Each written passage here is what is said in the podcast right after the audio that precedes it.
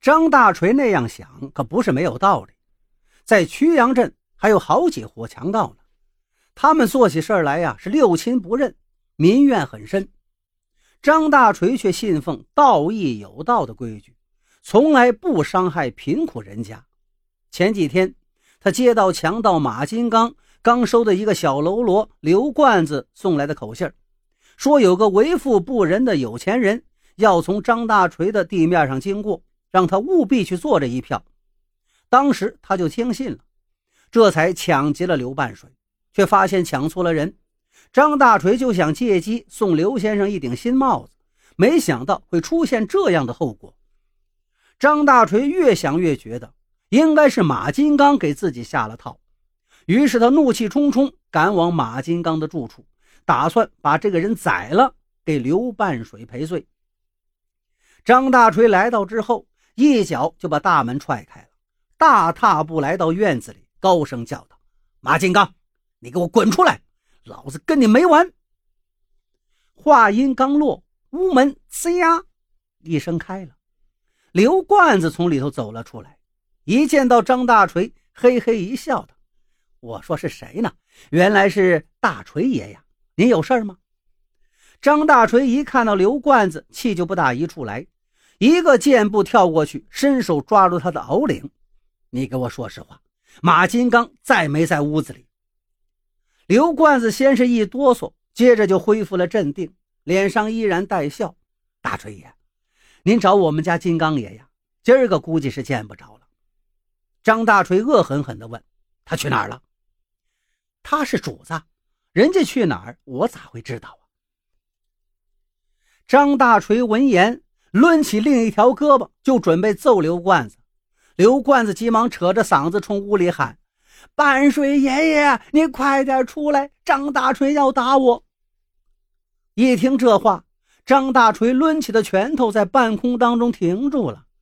就听屋子里有人说了话：“大锤，放了罐子吧，有事儿找我说。”随着话音儿啊，有个人从屋里走了出来。张大锤定睛一看，不由得愣住了，因为眼前站着这个人竟是刘半水。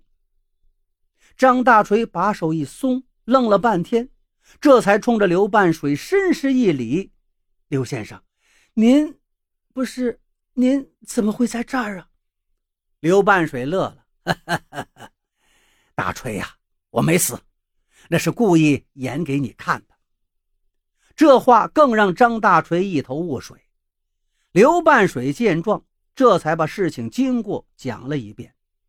原来，这个地方新到任一位县官，听说曲阳镇常有强人出没，就偷偷派人查清了这些强盗的住处，打算悉数剿灭。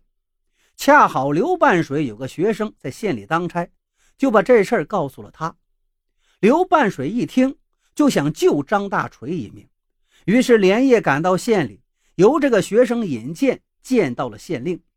他跟县令说：“张大锤堪称侠盗，做事从来不祸及百姓。”县官不信，刘半水说：“请您给我一点时间，我证明给您看。”回家之后，刘半水就找到同族当中的晚辈刘罐子，让他假称是马金刚新收的手下。